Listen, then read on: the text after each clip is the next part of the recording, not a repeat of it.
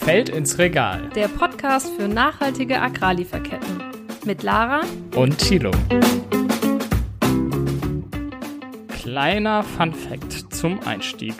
Es gibt ja eigentlich nur zwei Arten von Kaffeepflanzen, die so kultiviert werden. Das wäre einmal die Arabica und einmal die Robusta. Die ja eigentlich beide nicht schmecken, aber gut. Naja, also ich finde ja beide schmecken super, aber ich weiß ja, du hast ein Problem mit Kaffee. Aber ähm, eigentlich geht's da um ein anderes Problem, was ich so ansprechen wollte. Denn eigentlich, also Robusta ist zwar, wie der Name schon sagt, irgendwie ein bisschen robuster, ne? aber eigentlich sind die beide Kaffeepflanzen klimaempfindlich. Also wenn die Temperaturen sich jetzt im Zuge des Klimawandels erhöhen, und das ist auch jetzt schon so, müssen, sind die Bäuerinnen und Bauern dazu gezwungen, in höhere Lagen sogar auszureichen, weil es dort eben kühler ist für die Kaffeepflanzen. Und das Problem, was ja eigentlich dahinter steht, ist, dass der, dass ja die Alternativen fehlen sozusagen. Also der Genpool ist ja eigentlich relativ klein, den die Kaffeepflanzen haben. Ja, jetzt war mal Schluss mit deinem Kaffeetalk, Tilo. Heute geht's um etwas sehr, sehr Kleines mit sehr großer Wirkung. Denn alles, was auf unseren Tellern oder in unseren Tassen landet, muss ja vorher von Landwirten hier oder in anderen Teilen der Welt produziert werden. Und alles, was dort wächst, kommt letztendlich aus dem verwendeten Saatgut. Und darum soll es heute gehen, denn je eingeschränkter die Vielfalt dieser Saat, desto anfälliger für Klimaveränderung. Ja, da stellt man sich die Frage natürlich, ist die Kaffeepflanze noch zu retten? Also heute sprechen wir dann eben über das Thema Saatgut und dazu haben wir äh, Stefan Schmitz dabei, der uns die Frage vielleicht sogar beantworten kann. Er ist Vorsitzender des Crop Trust und der Crop Trust ist äh, eine Organisation, die sich für den Erhalt von Saatgut einsetzt. Ähm, wurde 2004 gegründet ähm, von der internationalen Staatengemeinschaft und der Auftrag ist sozusagen die genetische Vielfalt von äh, Nutzpflanzen und die Biodiversität zu erhalten. Und dazu gibt es beispielsweise Genbanken auf der ganzen Welt. Ähm, und darin liegen beispielsweise Saatgutproben für die Pflanzenzüchtung. Ja, ein Genpool ist zum Beispiel in Spitzbergen, der Saatgut Tresor. Dort äh, 1300 Kilometer vom Nordpol entfernt liegen und tief unter der Erde knapp 1,2 Millionen Samenproben von Mais, Reiz, Weizen und anderen Nutzpflanzen. Und wir haben euch mal gefragt in unserer Instagram-Community, ob ihr diesen Saatgut-Tresor kennt und zwei Drittel von euch kannten ihn sogar schon. Also ein gutes Zeichen. Und deswegen freuen wir uns, dass du heute da bist, Stefan. Ja, hallo, schönen guten Morgen. Ich, äh, ich grüße euch, freue mich, äh, hier heute mit euch über über guten Kaffee und andere Dinge, äh, guter Ernährung und der, und der Haltung guter Ernährung sprechen zu können. Ähm, das Kaffeebeispiel ist ja ein ganz, ja, ein ganz, äh, ganz wichtiges, ein, ein prominentes. Ich meine, wichtig, es ist, es ist ein Genussmittel und ich oh ja, schmeckt, ich, schmeckt ja auch sehr gut. Ja, und ich, ich gehöre zu denen, die, der, der Kaffee, ich bin, bin also ein Kaffee-Addict. Und aha, äh, aha. ja, wir kommen, wir kommen, also bevor wir jetzt nochmal ins Gespräch einsteigen, kommen wir zu einem Entweder-Oder. Da, äh, damit äh, fängt ja immer alles an bei uns. Äh, und eine Antwort hast du sogar schon vorweggenommen von diesem Entweder-Oder, denn äh, wir wollten dich fragen, du musst dich jetzt auf eine Seite schlagen, hast du ja schon getan, Kaffee oder Tee. Ja, also die Versuchung war, war zu groß, hier direkt äh, für den Kaffee einzuspringen. Das ist, glaube ich, in meinem gut. Fall sehr eindeutig. Ja. ja, dann kommen wir zu der zweiten Entweder-Oder-Frage mal direkt. Obst und Gemüse bei dir direkt vom Bauern oder eher aus dem Supermarkt?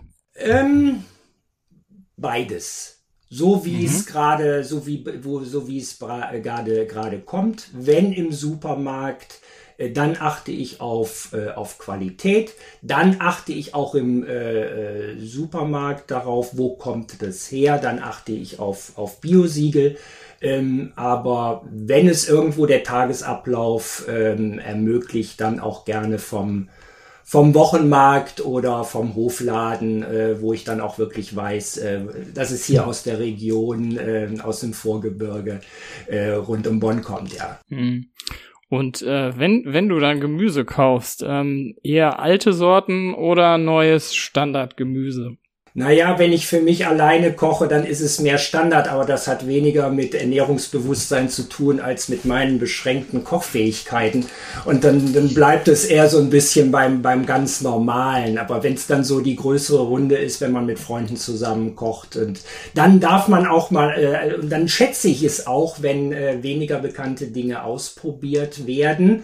Ähm, dann bin ich aber in der Regel nicht derjenige, ähm, der, die, der die Kochmütze aufhat. Das äh, muss ich dazu sagen. Ja, vielleicht kannst du dann direkt daran anschließend nochmal erklären, warum es denn so wichtig ist, dass wir ähm, eine Vielfalt an äh, Gemüsen und Pflanzenkulturen äh, haben.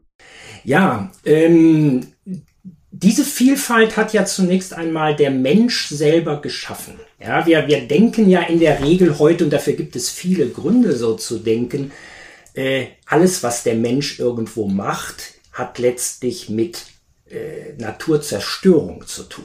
Ja, aber ähm, mal so ein kleiner Blick zurück in die Geschichte zeigt uns, dass der Mensch auch in der Lage ist, wirklich Neues und Vielfältiges und Gutes selber zu schaffen. Und das, ich finde, das sollte uns insgesamt äh, Mut machen. Ähm, so vor etwa 11.000 Jahren fingen Menschen auf der Welt an, ähm, ja, sesshaft zu werden, Ackerbau und Viehzucht zu betreiben.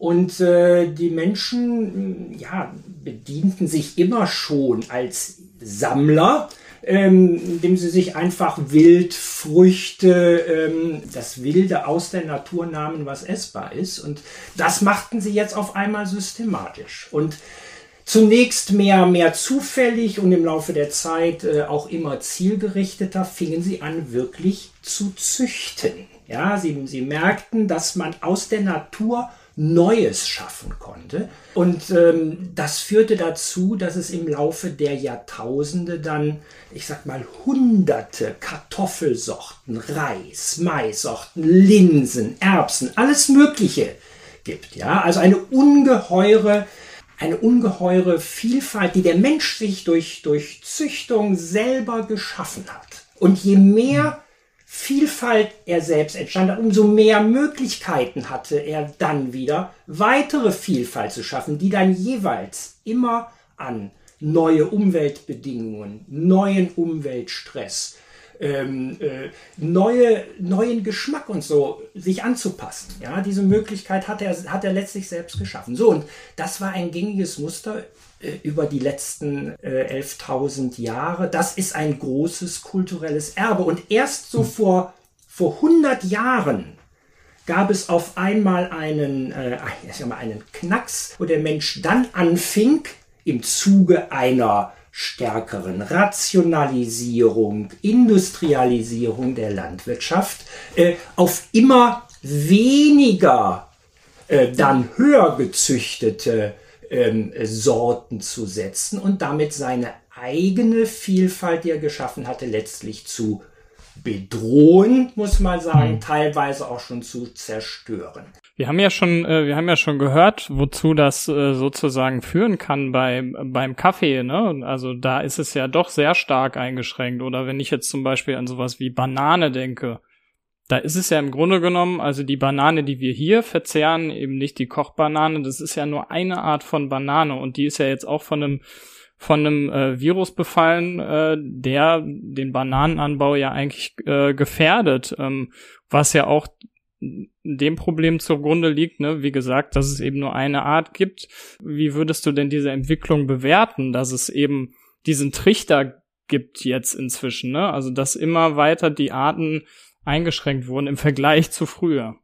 Ähm, vielleicht ein, äh, ein Punkt, der zum Verständnis des Problems noch wichtig ist. Du sprachst davon eine Reduzierung der genutzten Arten. Hinter der Reduzierung der Arten steht noch etwas mehr, äh, was wir letztlich nicht mit dem Auge sehen können. Das ist die Reduzierung der genetischen Vielfalt innerhalb der Arten. Ja, eine Art wäre an sich ganz gut, wenn, wenn sie immer wieder sozusagen auch eine Frischzellenkur mitmachen könnte mit neuem genetischem Material und sich damit irgendwo permanent erneuern könnte. Aber diese, diese Einschränkung der genetischen Vielfalt, diese sogenannte genetische Erosion, äh, ist das eigentlich größte Problem und das ist auch die Gefahr. Du hast die, die, du hast die Banane genannt. Äh, wenn dann eine solche ähm, äh, Sorte nur noch ja, dann anfällig ist für einen neuen Virus, dann ist wirklich die gesamte Weltproduktion anfällig. Ja, und ich mache noch mal ein, ja, ein weiteres Beispiel dazu. Sehen, schauen wir doch einfach mal nur auf uns Menschen. Ja, wir sind als Menschen, als Art, als Homo sapiens genetisch mehr oder weniger identisch. Die, die genetischen Unterschiede zwischen uns, egal wo wir auf der Welt leben, sind extrem gering. Das ist wunderbar. Das ist eine hervorragende Voraussetzung, eine große Weltgemeinschaft zu bilden. Aber das Risiko, dem wir als Menschheit ausgesetzt sind, das merken wir jetzt in der Pandemie. Ein Virus kann uns alle befallen. Und genau das, ich meine, wir sind jetzt selber glücklicherweise mittlerweile in der Lage, da einen passenden oder passende Impfstoffe zu finden. Aber selbst dann bleibt es ein Kampf gegen die Mutation und so weiter. Auf die Agrargenetik übertragen, tun wir gut daran, diese Agrarprodukte so vielfältig wie möglich zu halten. Ja? Don't put all your eggs in one basket. Sobald irgendwo mhm. etwas bedroht ist, dann ist es, bleibt es aber auch nur lokal begrenzt und befällt nicht größere Regionen oder die ganze Welt. Aber wie kommt denn das dazu, dass wir das nicht machen? Also ich meine, wenn es wirklich so vom, vom Denken her irgendwie am meisten Sinn macht, wie du es gerade darstellst. Es ist, ähm, es liegt in der, ich sag mal, in der, irgendwo in der Natur unserer Denkweise, unseres, auch unseres wirtschaftlichen Fortschrittsdenkens ähm, auf Homogenisierung und Standardisierung zu setzen. Ähm, das versuche ich so neutral wie möglich zu sagen, denn man muss immer sehen, darin liegt letztlich auch ähm, der, der Ursprung unseres Wohlstandes. Ja, ähm, Nehmen wir das Beispiel aus der Automobilindustrie. Irgendwann hat Henry Ford das Fließband erfunden und hat einen standardisierten ähm, Ford, das Modell T, erfunden und vermarktet ein, ich sag mal, irgendwo ein großer Fortschritt für die Industrialisierung und für den Fortschritt, äh, den Wohlstand der Menschheit. Es konnte auf einmal massenhaft ein standardisiertes Produkt hergestellt werden. Im Prinzip läuft äh, in der Landwirtschaft genau das, äh, äh, läuft genau das Gleiche ab.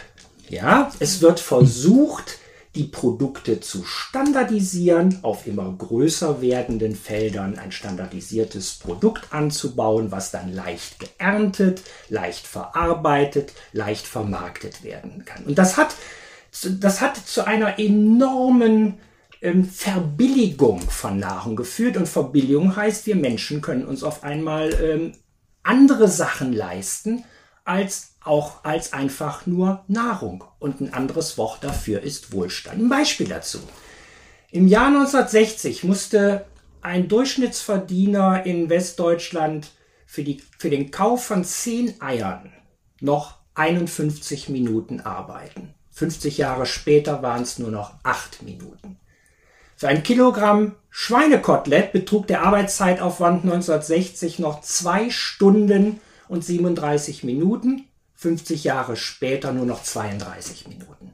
Das zeigt so den, ich sag mal, den, den Preisverfall, beziehungsweise den Rationalisierungsfortschritt in der Landwirtschaft. Und das geht unter anderem auf Homogenisierung und Standardisierung zurück. Also da ist zunächst einmal ein Vorteil auch drin, das muss man klar sehen.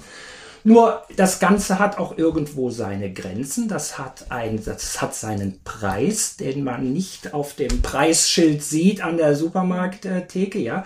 Und dieser Preis ist in diesem Fall, naja, jetzt vielleicht mal abgesehen auch von ich sag mal, von, von geschmacklicher Verarmung, von Verlust von Vielfalt äh, der Esskultur, ähm, äh, auch das äh, und, und das, was wir sozusagen an Umweltschäden auch mit einkaufen. Ein wichtiger Punkt, wir erkaufen uns damit das Risiko, irgendwann nicht mehr in der Lage zu sein, ähm, angemessen auf Umweltveränderungen, auf Klimawandel, auf neue Schädlinge, ähm, Pflanzenschädlinge ähm, und, und, und so weiter reagieren zu können. Ja? Und deshalb äh, denke ich, ist es unheimlich wichtig, äh, auf allen Ebenen, ähm, die zur Verfügung stehen, ähm, pflanzengenetische Vielfalt von Nutzpflanzen zu erhalten. Und das, ähm, äh, das äh, wäre natürlich oder ist in erster Linie äh, sinnvoll, dies auf den Feldern selbst zu tun, durch Erhaltungsmaßnahmen, Unterstützung durch Agrarprogramme, Unterstützung des Erhalts einer vielfältigen Landwirtschaft auf dem Feld, ähm, die Erhaltung von ja, den wilden Artverwandten unserer Kulturpflanzen auch in der Natur, ja, schlicht und einfach durch Naturschutz überall auf der Welt und auch ähm, die Erhaltung von Vielfalt in Genbanken, in Saatgutbanken. Und das ist ja genau der Teilbereich, äh, dem sich der, äh, der Crop Trust widmet. Genau. Bevor, bevor wir dazu kommen, was ihr genau macht, hast du uns nochmal ein paar Fakten mitgebracht, die vielleicht eine ganz gute Grundlage dafür bilden, ähm, wa warum oder warum es eure Arbeit gibt und warum sie so wichtig ist. Und deswegen kommen wir zur Kategorie drei Dinge, die man wissen sollte. Drei Dinge, die man wissen sollte. Der erste Punkt, den du mitgebracht hast, war Big Three, die Säulen der Welternährung. Was sind denn die Big Three in dem Fall? Wir müssen uns klar machen, ähm, es sind letztlich ähm, drei, drei äh, Nutzpflanzen, äh, äh die die stärksten und dicksten Säulen unserer Ernährung bilden. Das sind Reis, Mais und Weizen. Die Welt, die, die Menschheit deckt äh, ihren Kalorienbedarf, ihren Energiebedarf letztlich durch die zu 60 Prozent alleine aus diesen drei Pflanzen. Das mal nur so als Symbol. Ja, ich hatte ja schon gesagt, es ist letztlich nicht die, die Art, die es hier gefährlich macht, ähm, sondern schlicht und einfach die genetische Verarmung, die dahinter steht. Aber ähm, einfach mal so als, äh, als erster grober Hinweis darauf. Theoretisch ähm, ähm, haben Biologen so grob geschätzt, theoretisch könnten wir als Menschen so aus einer Vielfalt von 30.000 ähm, Nutzpflanzenarten wählen. Also 30.000 verschiedene äh, Arten, die man so in der Natur finden, die teilweise auch kultiviert wurden oder immer noch werden, ähm, äh, stehen uns, sind letztlich genießbar, brauchbar. Mhm. Ja, so und man sagt heute, es gibt äh, so 130 Arten, äh, die im weiteren Sinne eine Bedeutung haben und von diesen 130 sind es dann nur die letzten drei, die die absolut spitze ähm, Pyramide ähm, hier, hier bilden, die da ganz, äh, ganz oben, oben liegen. Ja. Okay, dann kommen wir zu deinem zweiten Punkt. Äh, der lautet, Züchtung braucht Zusammenarbeit. Ja, dazu ähm, sollte man sich klar machen, dass äh, so als Laie, und ich stelle das in Gesprächen äh, immer wieder, wieder fest, denkt man ja, eine eine Neuzüchtung einer, einer Sorte, einer, einer Weizensorte, einer Tomatensorte oder was auch immer. Oder Kaffee. Oder, oder Kaffee, richtig. ähm, er, da, dazu nimmt man, das ist die falsche Vorstellung, dazu nimmt man ähm, zwei Pflanzen, aus, vielleicht auch aus zwei Teilen der Welt, kreuzt sie ein und dann kommt das neue, gut schmeckende, äh, stärker ähm, an den Klimawandel angepasste ähm, und haltbarere Neuprodukt hervor.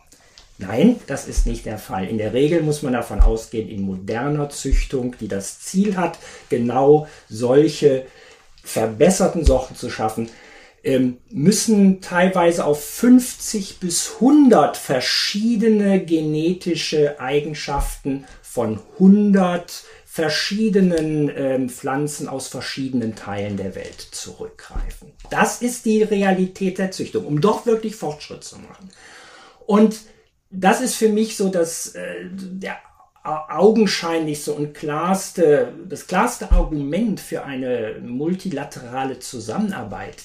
Also multilateral, ne, ähm, meint zwischen verschiedenen Ländern, auch Staaten. Genau. Dass sie, dass ja. sie zusammenarbeiten, dass sie, äh, dass Staaten hier sich untereinander einig sind, dass sie sich gegenseitig freien Zugang zu diesen Ressourcen geben, zum Fortschritt also und, und zum Vorteil aller. Der politische Rahmen hierfür ist der sogenannte internationale Saatgutvertrag. Unter diesem Vertrag, unter diesem politischen Dach agiert auch der, äh, der Crop Trust. Haben, haben den denn alle unterschrieben? Gibt es da Länder, die. Etwa 150 Staaten sind es, äh, die, mhm. äh, die ihn unterschrieben haben, ja. ja. Also es ist nicht, nicht, nicht, nicht alle, aber schon eine, äh, eine Mehrheit. Ich würde natürlich, und dafür setzen wir uns auch ein und unsere Kollegen bei der FAO in Rom insbesondere, ähm, äh, dass wir eben auch noch die restlichen Staaten davon überzeugen können, dass wir alle als Menschheit gewinnen, wenn wir hier zusammenstehen und dieses und dieses Erbe als ja ich sag mal als Lebensversicherung für das ähm, äh, für das Überleben der Menschheit in, in Zukunft äh, zu, zu gewährleisten. Und damit kommen wir auch schon zum dritten Punkt, den du genannt hast, denn die Frage aller Fragen ist ja immer, was kostet denn das Ganze? Ähm, eben diesen Erhalt unserer Saatgutvielfalt zu sichern. Ja, ja dann äh, das, das ist natürlich die Kernfrage, die wir uns im Crop Trust jeden Tag stellen. Also erstens so auf der analytischen Ebene, was kostet das?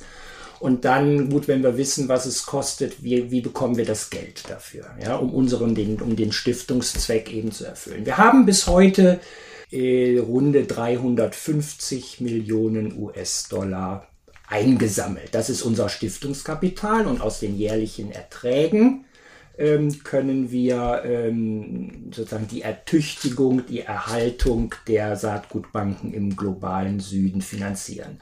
Damit haben wir einen guten Anfang gemacht, aber das reicht bei weitem noch nicht. Wir bräuchten noch etwa zusätzliche 500 Millionen US-Dollar. So, das klingt auf den ersten Blick natürlich erstmal viel Geld, aber wenn man sich das mal in Relation sieht äh, zu dem jährlichen Umsatz der Agrar- und Ernährungsindustrie, dann sind das 0,004 Prozent des Jahresumsatzes. Ja, und den müssten wir nur sozusagen einmal haben. Nicht jedes Jahr neu, sondern nur einmal diesen kleinen Anteil. Also einmal 4 Euro Cent auf 1000 Euro Umsatz an der Supermarktkasse im Agrar- und mhm. Ernährungsbereich würde ausreichen, um, äh, um sozusagen dieses Erbe der Menschheit, unsere Lebensversicherung, dauerhaft zu finanzieren. Man, man kann sogar noch weiter auf die Spitze treiben, ganz kurz. Das ist 0,001 Prozent des ökonomischen Wertes der Nachernteverluste überall auf der Welt. Also die Relationen sind, sind so krass, wie wenig es eigentlich bedarf, um einen wirklich, einen riesigen Nutzen äh, für uns alle für die Zukunft äh, zu bekommen. Also ich glaube, es gibt wenig Bereiche, wo die Erreichung von Nachhaltigkeit so preiswert ist denn hier und da als in diesem Bereich und davon äh, wünsche ich mir, dass unsere Stimme durchdringt,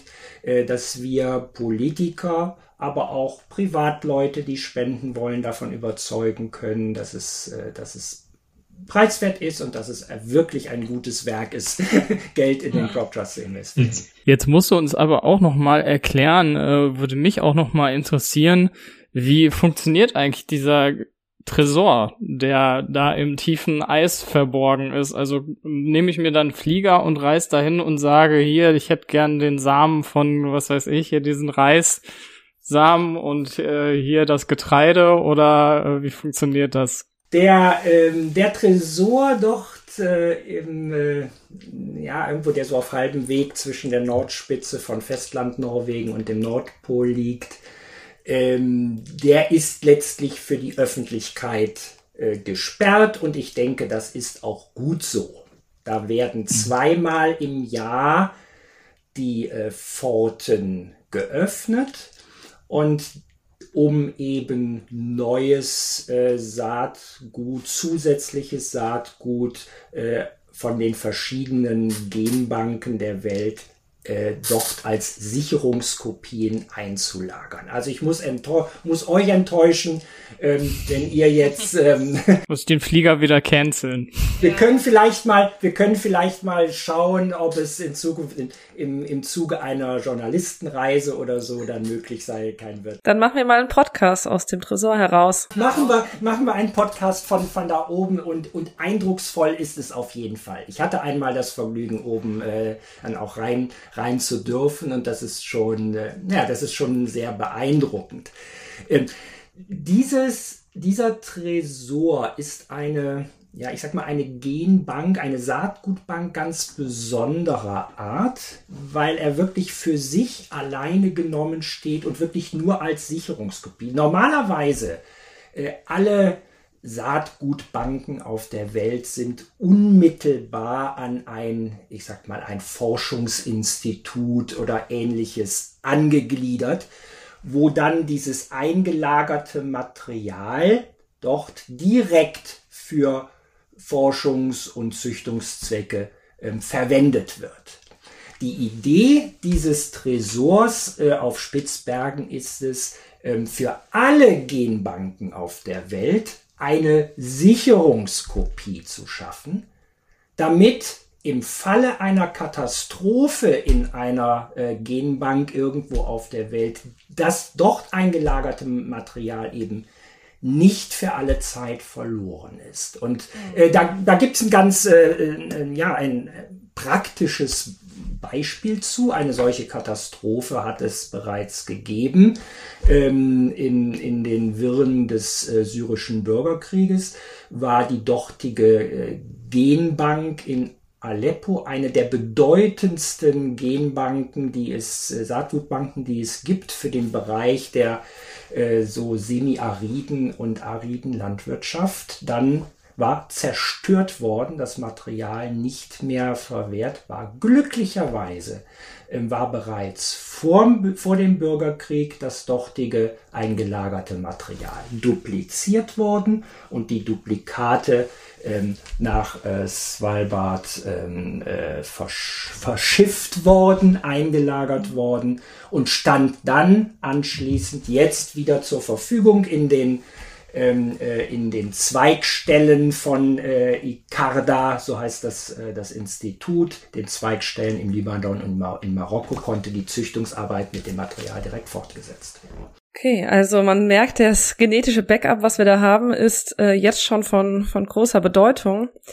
Ein Thema, was wir aber auch noch gerne ansprechen wollen, äh, was wir nicht auslassen können, wenn es um Saatgut geht, ist ja die Rolle von Saatgutkonzernen. Wir haben äh, vorhin schon darüber gesprochen, über die Kommerzialisierung, Industrialisierung äh, im Bereich Saatgut.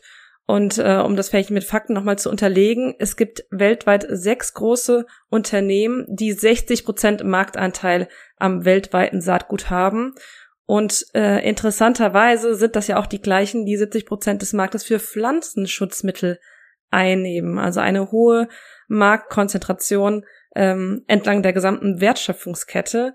Und äh, wenn man das in Kombilösung eben an die Bäuerinnen und Bauern verkauft, ähm, was hältst du denn davon, Stefan? Ich kann zunächst einmal äh, sagen, äh, egal wie die Landwirtschaft der Zukunft auf der Welt aussehen wird, ob es eine mehr ich sag jetzt mal, kleinbäuerlichere oder auch ökologischere äh, Landwirtschaft, eine vielfältigere Landwirtschaft äh, ist oder äh, ob die ganze Welt sich weiter in Richtung einer industriellen Landwirtschaft entwickelt. Ich lasse das mal so stehen. Das ist eine letztlich eine, eine politische Frage, die ich hoffen kann, möglichst auch demokratisch, politisch unter Abwägung von Vor- und Nachteilen erschienen wird.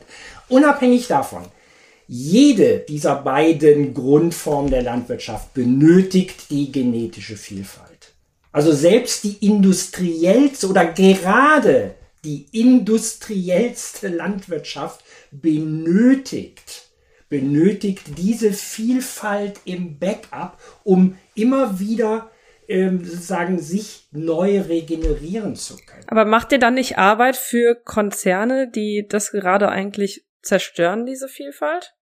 Ähm, ja, das ist richtig. Deswegen möchte ich aber diese, äh, diese Konzerne dafür gewinnen und auch die Politik dafür gewinnen, äh, dass sich die Privatwirtschaft an den Kosten hier ähm, für die Erhaltung dieser Vielfalt beteiligt. Und wie ist die Bereitschaft der Industrie da? Ähm, ich würde mir wünschen, es gibt Bereitschaft, die ist aber bislang viel zu gering. Es gibt erste Firmen, ich möchte ja keine Schleichwerbung oder sonst etwas machen. Es gibt erste Firmen, die sich äh, bewegen, die ihren guten Willen zeigen, die auch ernsthaft und, und sehr konstruktiv den Dialog zu uns äh, suchen.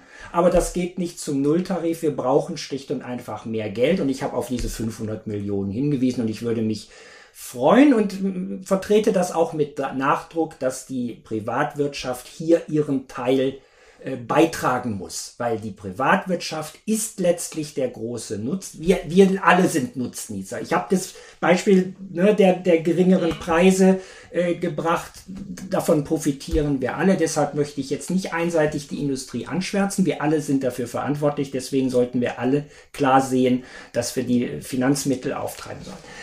Ähm, egal wie diese beiden, äh, egal wie die Landwirtschaft der Welt aussehen wird, alle brauchen diese Vielfalt. Das ist mein Hauptanliegen. Und ähm, es gibt, ja, es gibt auch Privatisierungstendenzen, es gibt den, die Entwicklung hin zur Einschränkung allgemeiner Nutzungsrechte, es gibt die Tendenzen hin zur Etablierung von Patenten in diesem Bereich. Ähm, äh, ich finde das alles bedenklich. Ja, und ich, ich wünsche mir, dass, äh, dass allen Beteiligten überall auf der Welt klar ist, dass wir es hier mit einem global, im, im, im Kern mit einem globalen öffentlichen Gut zu tun haben, dass es gut ist, zum Nutze aller, dass wir dieses globale öffentliche Gut haben und dass wir dieses auch als öffentliches Gut ähm, ähm, erhalten. Ja, das ist eine gute Voraussetzung für die Entwicklung einer vielfältigen Landwirtschaft, gerade im globalen Süden, die wir alle dringend brauchen.